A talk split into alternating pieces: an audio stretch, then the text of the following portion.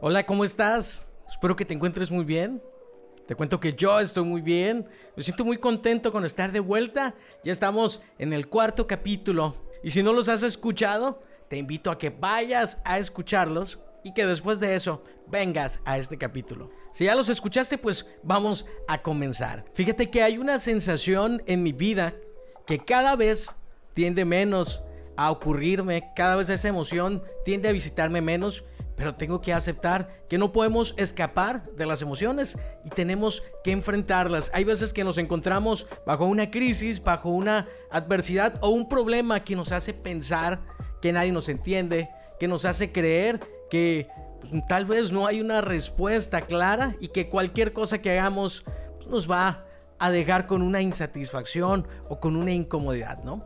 Normalmente en esas situaciones tenemos a pedir consejo, nos acercamos nuestros padres, nos acercamos a nuestros mejores amigos o personas que han visto de cerca la situación y que crees que pueden tener una perspectiva interesante. Y sabes, todo eso es bueno, todo eso te puede servir, pero te quiero compartir de un ejercicio que he realizado a lo largo de los años y que creo me da una perspectiva diferente y que quiero que tú también la tengas a la mano cuando llegue a presentarse estas situaciones en las cuales no sabes qué es lo que tienes que hacer o que puedes pensar que no hay nadie que te pueda entender. Y lo que hago yo lo llamo cápsula del tiempo.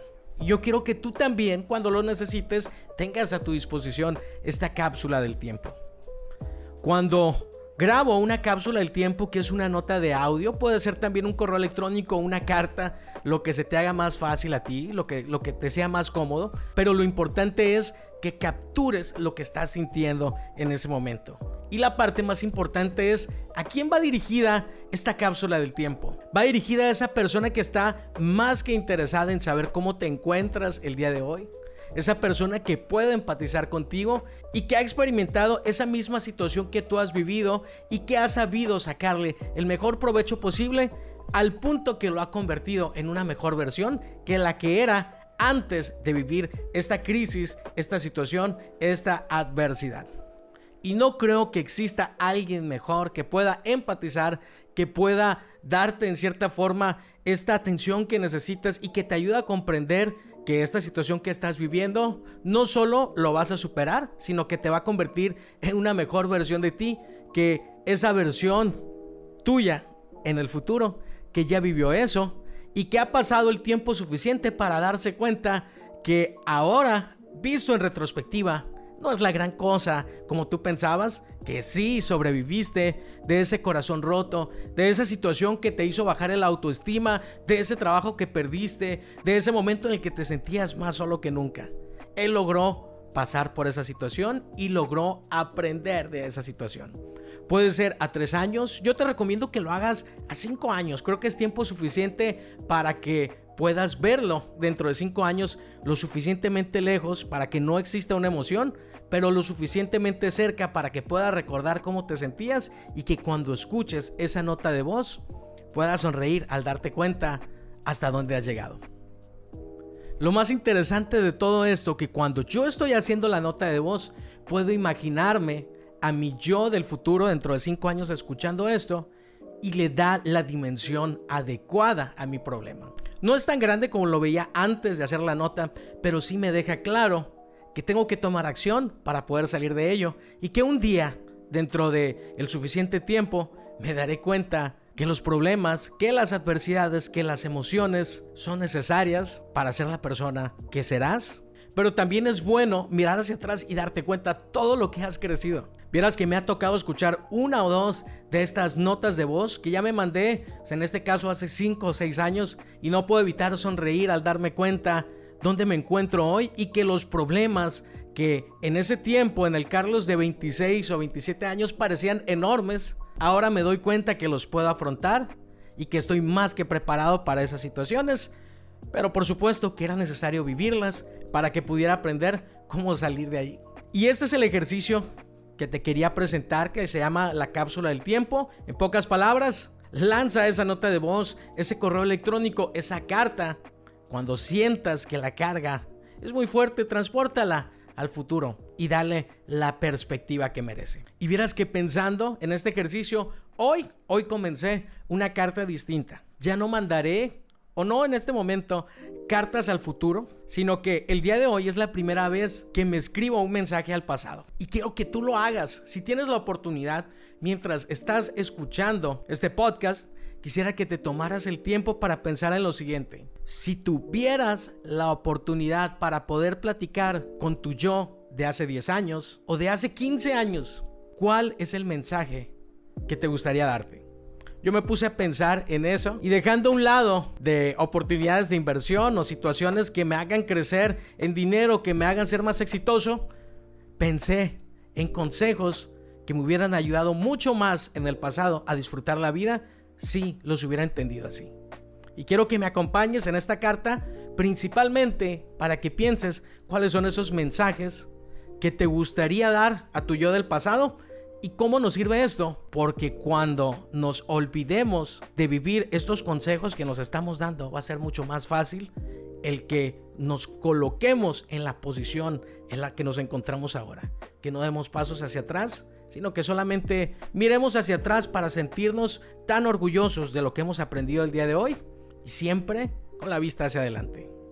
Ahora te comparto el primer consejo que le haría a mi yo de 17 años. Y el mensaje dice así, tienes razón, no eres tan importante como te gustaría ser. La gente no te toma en cuenta como tú quisieras, pero eso es lo mejor que te puede pasar. Cuando tenía 17 años me sentía más pequeño, me sentía poco escuchado y eso generaba en mí inseguridad, generaba en mí una insatisfacción. Porque quería hacer cosas, pero tenía un problema Muchas veces la motivación por la que hacía esas cosas es porque tenía una necesidad por ser notado, por ser aplaudido. Conforme pasó el tiempo, y creo que esto suele sucederle a muchas personas mientras vamos creciendo, nos damos cuenta que esa atención no es necesaria. Nos damos cuenta que podemos atrevernos a hacer lo que nosotros queramos y que realmente no existen las consecuencias como antes pensábamos. Antes para mí era tan difícil el subir una canción porque pensaba que todo el mundo la iba a juzgar, porque pensaba que la gente se iba a fijar en errores que solo yo podía notar. Pero sabes que a la gente no le importaba tanto, pero a quien sí le importaba mucho era a mí. Y al día de hoy me sigue importando mucho, pero ahora he cambiado la perspectiva. Este video que hago las canciones que canto y todas las cosas que deseo hacer, las hago porque deseo hacerlas, porque quiero disfrutar ese momento, ya sea conmigo mismo o con las personas que me rodean. La gente no está tan al pendiente de nuestra vida como pensaba cuando era adolescente y eso me hace sentir muy bien. Ese sería el primer mensaje que me daría. El segundo mensaje que me gustaría darme a mi yo de 17 años es el siguiente. No te desesperes, el futuro llegará. Y cuando llegue, desearás haber disfrutado más el presente. Algo que le sucedía mucho a mi yo adolescente y te podría decir a mi yo joven de todavía hace algunos años, es que siempre estaba pensando en qué iba a suceder en el futuro. Quería ser un profesionista, quería ser esta persona que estaba viviendo exactamente para lo que se estaba preparando.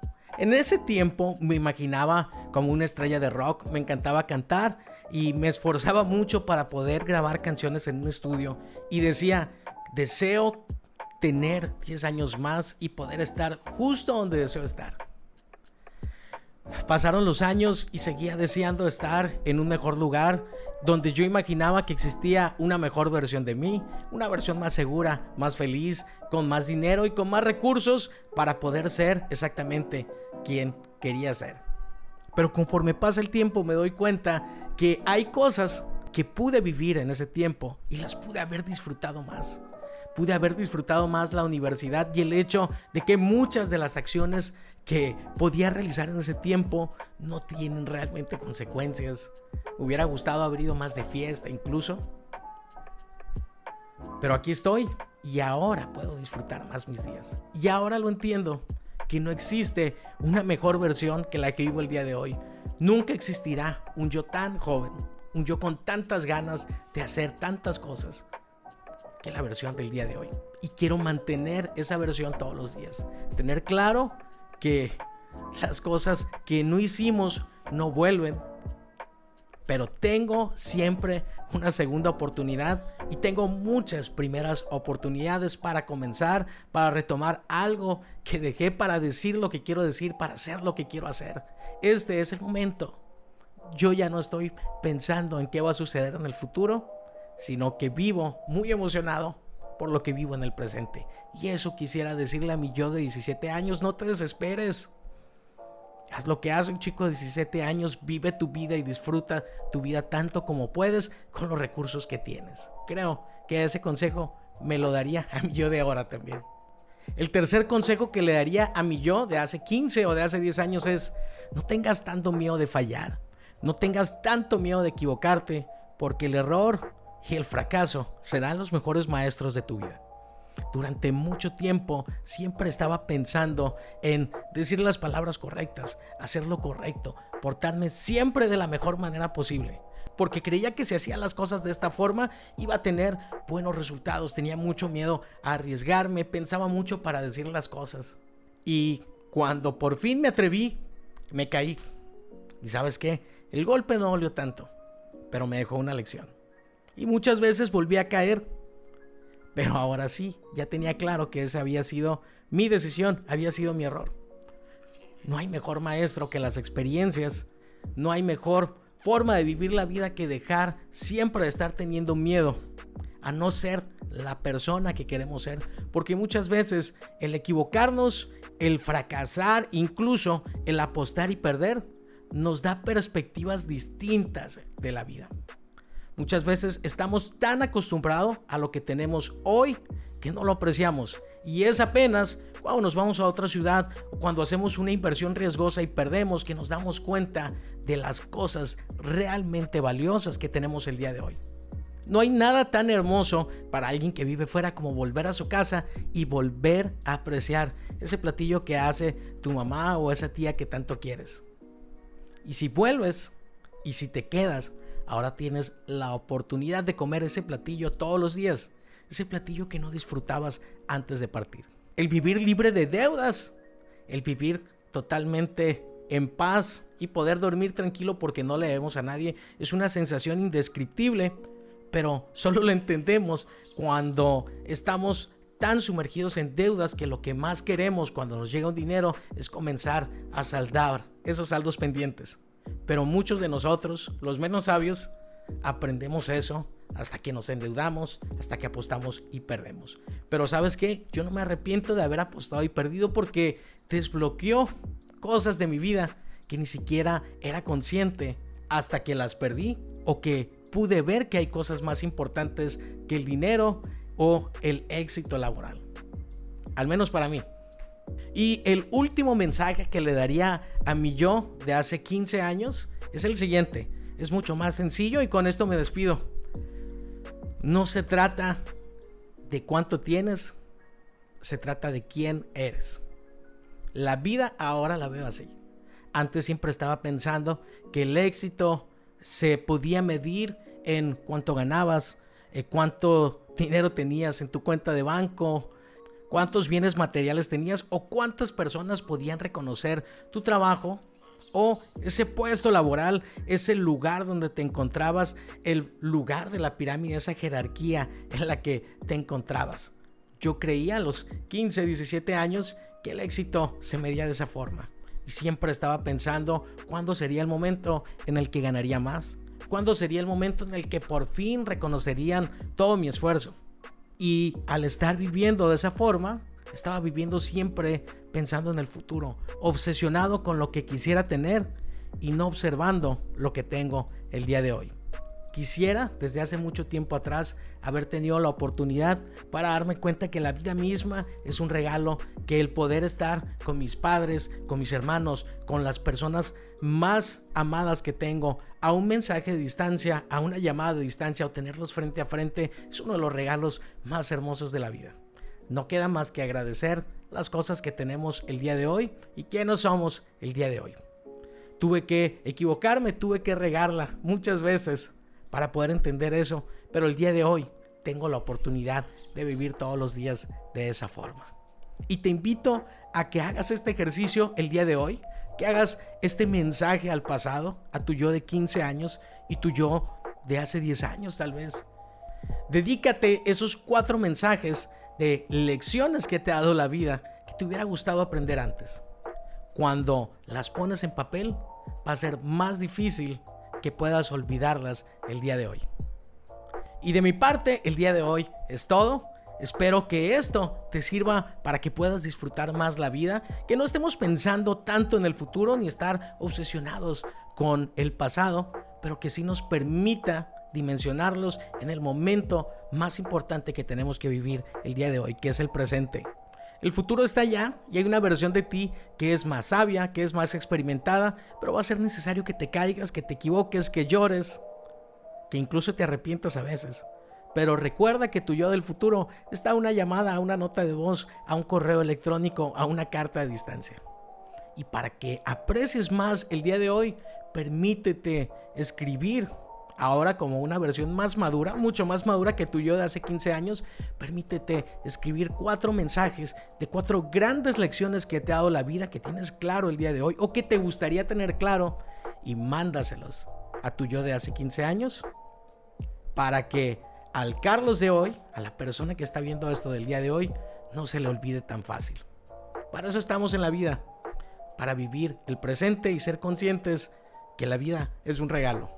De mi parte es todo. Esto es Palabras al Aire y te espero la próxima semana.